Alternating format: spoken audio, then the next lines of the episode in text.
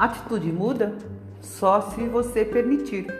Certa vez, um jovem foi procurar a ajuda de um samurai que vivia perto de Tóquio e lhe falou do quanto também se sentia desrespeitado, pouco valorizado, sem vontade de fazer qualquer coisa na escola. Mesmo idoso, o samurai se dedicava a ensinar a arte de viver aos jovens. Não é a sua roupa, seu cabelo ou a forma como você caminha o que faz sentir assim. É a sua atitude perante as dificuldades e as conquistas, perante as vitórias e as derrotas.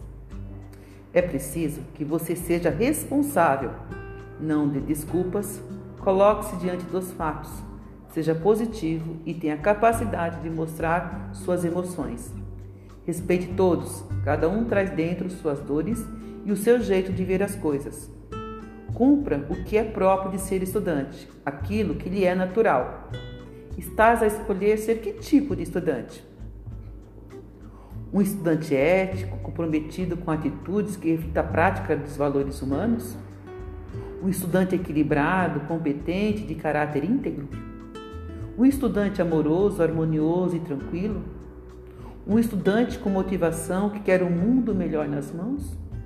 Um estudante aguçado em sede de vencer obstáculos e desafios?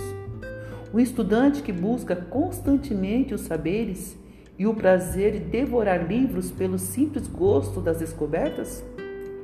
Ou estás a escolher ser estudante que assiste às aulas e preocupa-se apenas com a nota da prova? O estudante que muitas vezes estuda de última hora só para passar nas avaliações? Um estudante que só faz os trabalhos e exercícios sem muita atenção?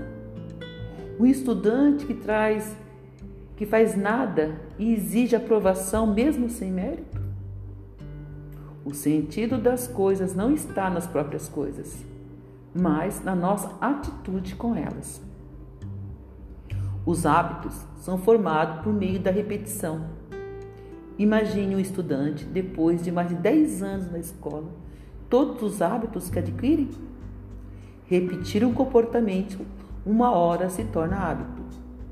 A sociedade oferece estudos públicos.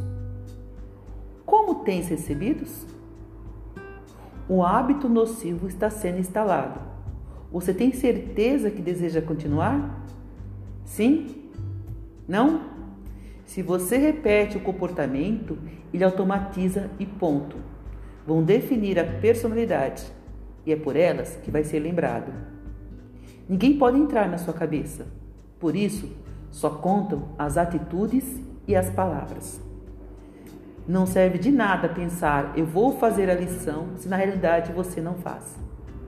Procedendo desta maneira, está mentindo para si e para outra pessoa, prejudicando a sociedade, criando um ambiente tóxico, prejudicando em si mesmo e os demais criando a imagem de alguém pouco confiável, cujas palavras são somente uma fonte de incertezas, já que ninguém apostaria muito que as iriam cumprir. As palavras vão, as atitudes ficam. Falar, falar, mas não agir é uma forma de se condenar. Lembre-se de que as ações não voam para longe e não são esquecidas. Beijo no coração, professora Selma. Até a próxima.